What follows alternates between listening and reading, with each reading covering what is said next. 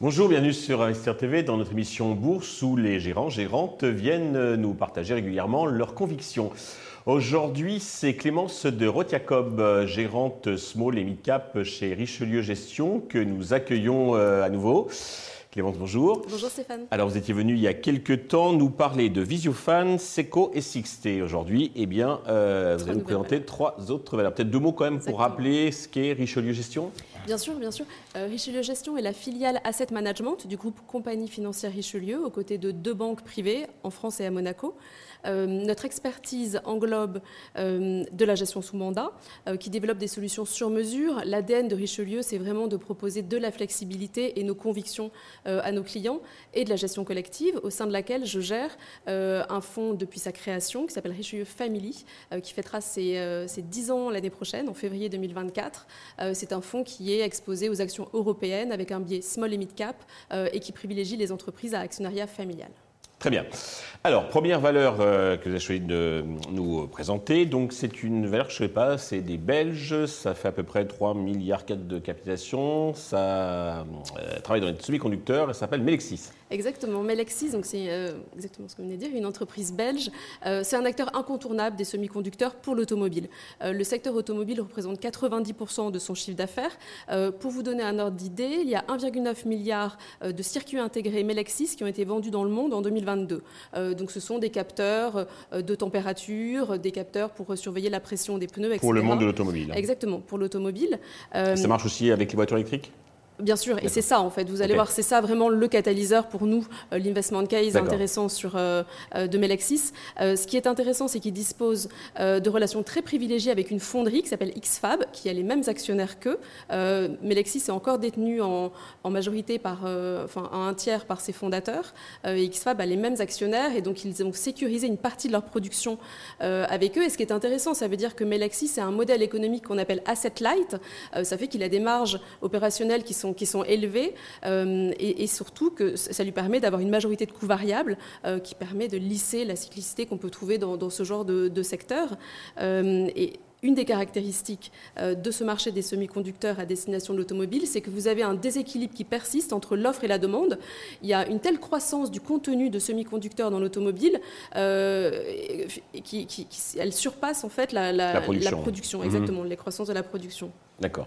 Donc, euh, alors ça c'est pour les fondamentaux. Pour le euh, potentiel, euh, pour quelles raisons vous, y croyez, indépendamment de ce, décalage C'est ce que vous disiez tout à l'heure, c'est un des grands gagnants de l'évolution du marché automobile. le nombre de semi-conducteurs dans les automobiles, dans les voitures, devrait doubler à moyen terme, pour plusieurs raisons. Déjà, il y a une premierisation de, l'offre, il y a une complexification des, des voitures, notamment aussi avec l'émergence de la conduite assistée, il y a, qui a besoin beaucoup de contenu semi-conducteurs, circuits intégrés, et euh, ce dont on parlait tout à l'heure, l'électrification euh, des voitures. Euh, c'est bien simple, là on passe du simple au double en ce qui concerne le contenu, le prix-valeur des semi-conducteurs. pour une voiture à moteur thermique, on parle de, on a un contenu semi-conducteur qui est l'ordre de 450-490 dollars par voiture et vous êtes à 950 dollars par voiture contenu pour une voiture électrique ou hybride de semi-conducteurs. Donc vous voyez que pour Melexis, il y a vraiment un, qui a une marque très forte, des fortes parts de marché. de concurrence, on peut changer il y, a, il y, a, de la concurrence évidemment, euh, mais il y, a, il y, a, de la place pour tout le monde. Infineon notamment et un concurrent allemand qui est, qui est exposé à ce marché-là. Mais ce que nous aimons chez Melexix, c'est que c'est quasiment un pur player. 90% euh, exposés à ce marché-là automobile, quand STM ou, euh, ou, ou, Infineon vont être exposés aussi à l'industrie, beaucoup plus à l'industriel, parfois à du consumer, un marché qui est plus difficile pour les semi-conducteurs cette année. donc ce qui nous intéresse, c'est d'avoir cette niche de marché sur lequel Melexis a une excellence et puis, opérationnelle. Ne que sur la tendance s'il y a une sous-production par rapport à la demande, automatiquement, Exactement, ils vont bénéficier ça, donc de ça la, permet de, tout à fait, ça permet de lisser les pressions sur les prix qu'on a pu avoir dans le passé euh, euh, sur les semi-conducteurs. Cette année, euh, maintenant, il y, a beaucoup moins ce problème-là puisqu'il y a un problème de tension de, l'offre. D'accord, ils sont en espèce de pricing power, c'est eux aussi. À peu près. Au niveau de la valeur, j'ai vu que le, titre avait sévèrement corrigé, mais il a remonté. On, est cher, pas cher? Non, on est. c'est un titre qui se paye moins cher que sa moyenne historique, mhm. sachant que les perspectives de croissance, à notre sens, sont, sont, sont, très intéressantes à court moyen terme. Euh, et en fait, elle a pâti du recul des titres de, des valeurs de croissance, en fait. C'est, avec la hausse des taux, ça fait partie des titres qui ont été plus difficiles. Et puis, tout le marché des semi-conducteurs a aussi été, a été beaucoup chahuté par les, les problèmes sino-américains, avec les problèmes de supply chain, etc.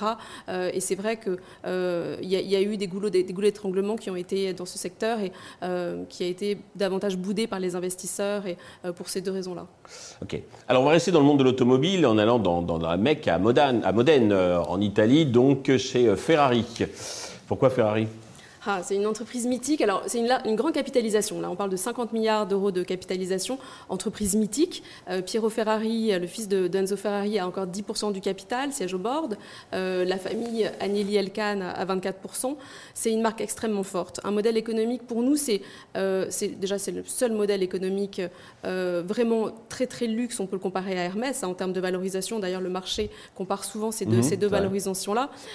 c'est un modèle économique qui mise déjà sur euh, une, rareté du produit. Euh, le mantra de Ferrari, c'est toujours vendre une voiture de moins euh, que, que, la demande. En fait, il y a trois ans de, liste d'attente. Hein. Aujourd'hui, pour avoir la plupart des modèles, sont, sont, il y a un seul modèle aujourd'hui qui est disponible à la vente.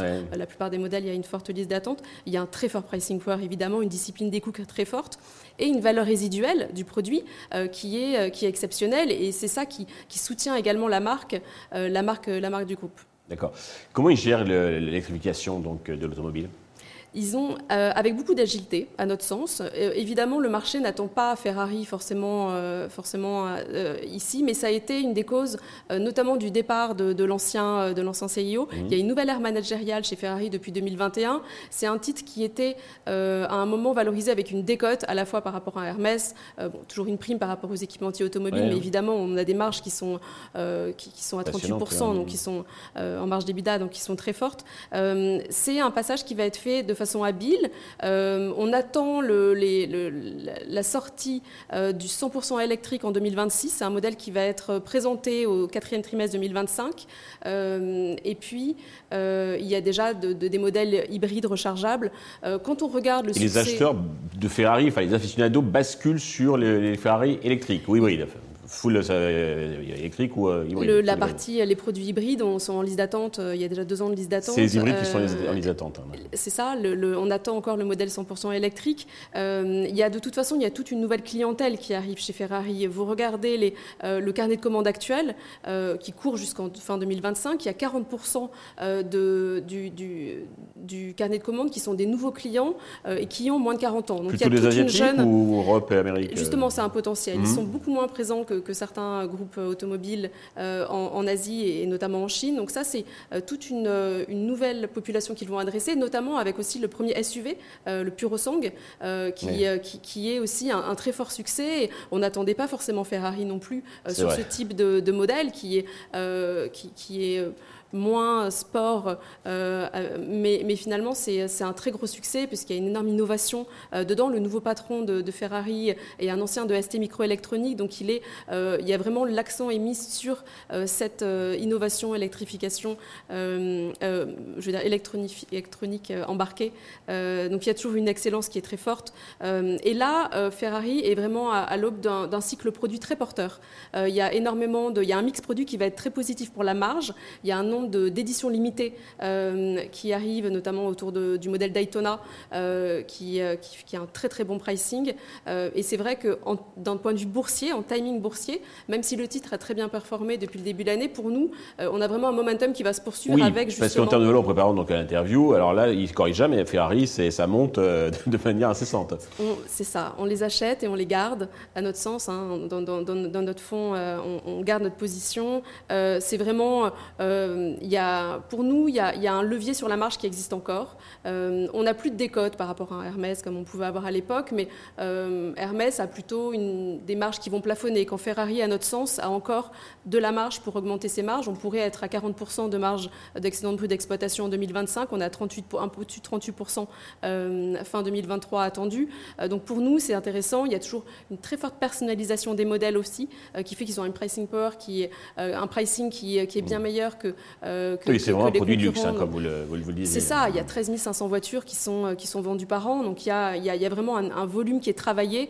c'est un titre, la stratégie, c'est la valeur. C'est là aussi de placement, puisqu'il n'y avait jamais de décote. Hein. Je crois que ça coûte plus cher quand on rachète. Enfin, les, véhicules d'occasion sont ne perdent quasiment pas de valeur. C'est exactement ce, ce, ce, ce que j'avais en tête quand je parlais de la valeur résiduelle de, de, de, en fait, de, la marque, mais à l'instar d'Hermès, un, un, sac Hermès ou Kelly va, va, valoir très cher en seconde plus cher main. exactement. En seconde main que, parce qu'ils sont introuvables en magasin, à l'instant T.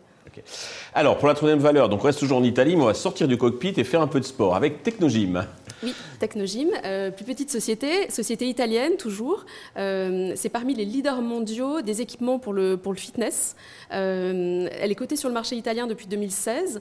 Le, son fondateur a encore un tiers du capital. Alors pour la petite histoire, il aime bien raconter, quand on le rencontre en, en meeting, qu'il a créé sa société à 22 ans dans son garage. Il était designer industriel. Bon, maintenant c'est un chef, un entrepreneur aguerri. La société capitalise 1,5 milliard d'euros sur la bourse de Milan. Euh, il y a un peu plus des ventes, un peu plus de la moitié des ventes qui sont générées sur le marché européen. Euh, et le deuxième marché, le marché asiatique, euh, et le marché américain est seulement 13% de la société. Et ça fait partie des, justement des... de, croissance. Exactement, de l'axe de croissance important de ce groupe-là.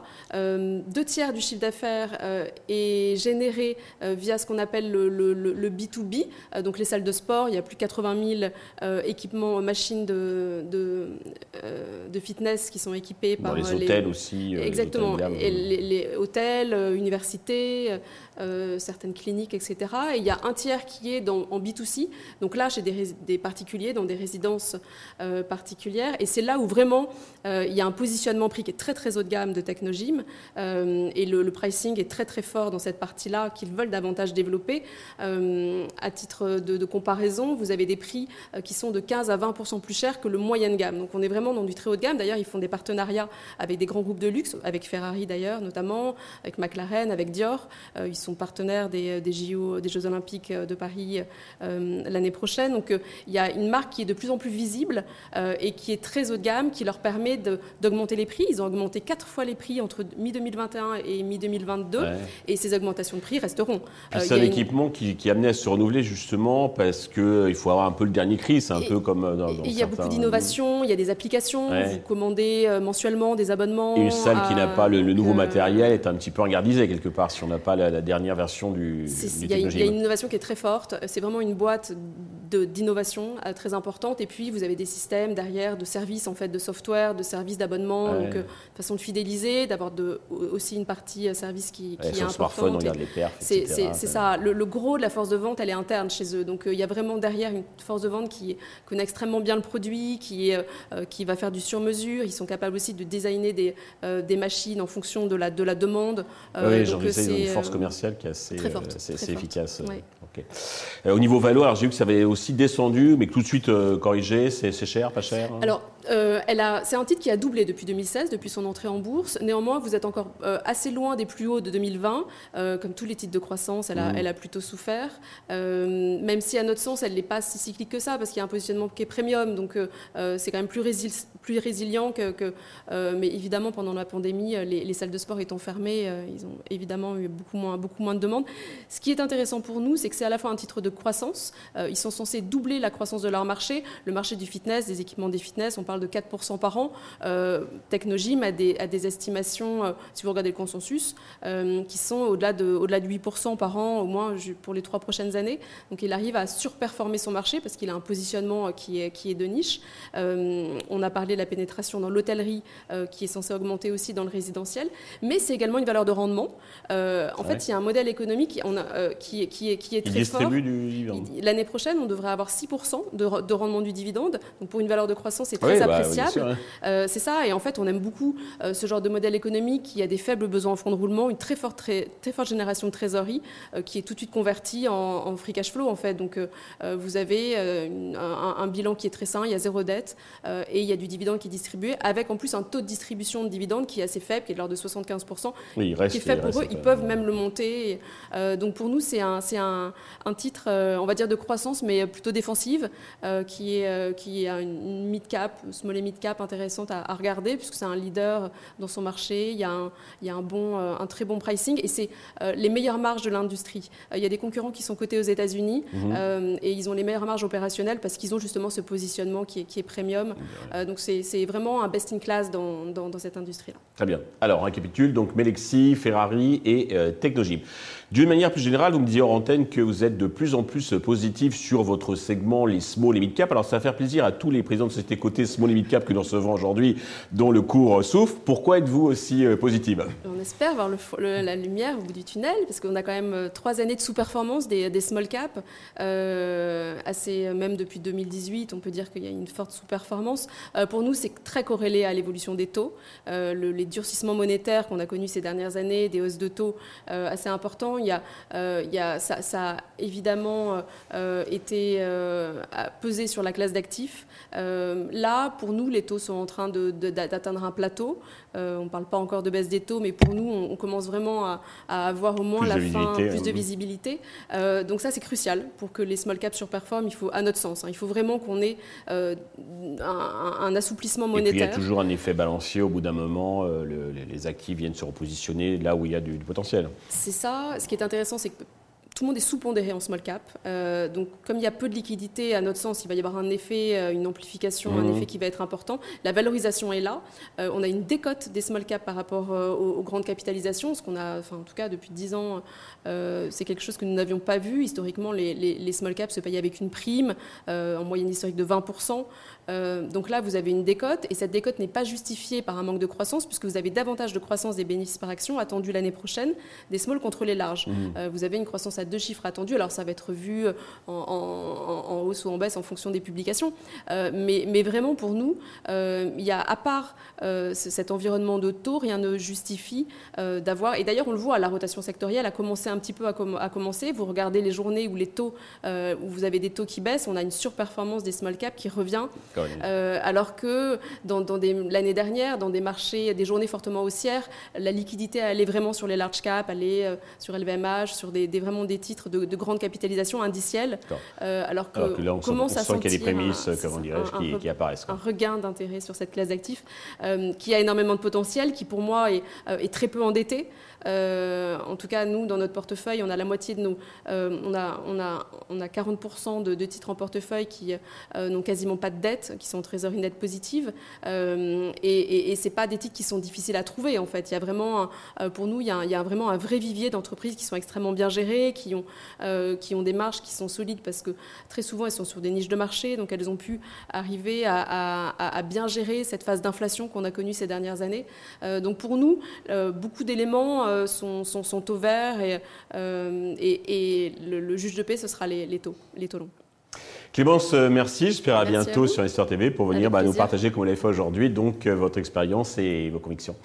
Merci. à tous de nous avoir suivis. Je vous donne rendez-vous très vite sur Investor TV dans une nouvelle, un nouvel épisode donc, de notre émission Bourse.